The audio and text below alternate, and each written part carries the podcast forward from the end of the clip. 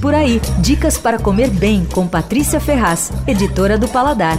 Provei outro dia uma barra de chocolate incrível da Chocolate do Ju, o Pratigi 45%. É um chocolate ao leite feito com cacau nacional bean to bar. Isso quer dizer que a empresa se envolve no processo desde a colheita da amêndoa de cacau até a barra ficar pronta.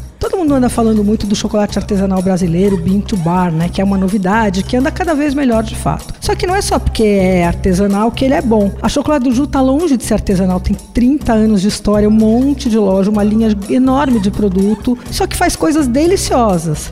Esse chocolate em barra para atingir, ele é feito com, com cacau baiano e ele tem uma suavidade impressionante, ele derrete na boca. Provei o 45%, tem também o 53% e um com 70% de cacau. Esse chocolate ganhou, essa linha ganhou um prêmio importante num salão em Londres recentemente e até por isso que eles estão distribuindo tal e eu acabei provando.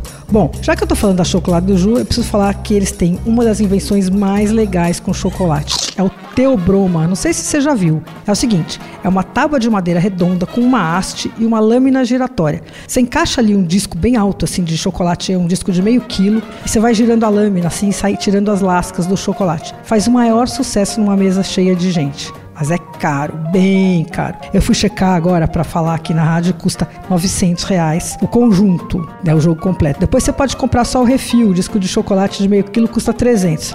Ainda assim, não é barato, mas é um espetáculo. Você ouviu Por Aí. Dicas para comer bem com Patrícia Ferraz, editora do Paladar.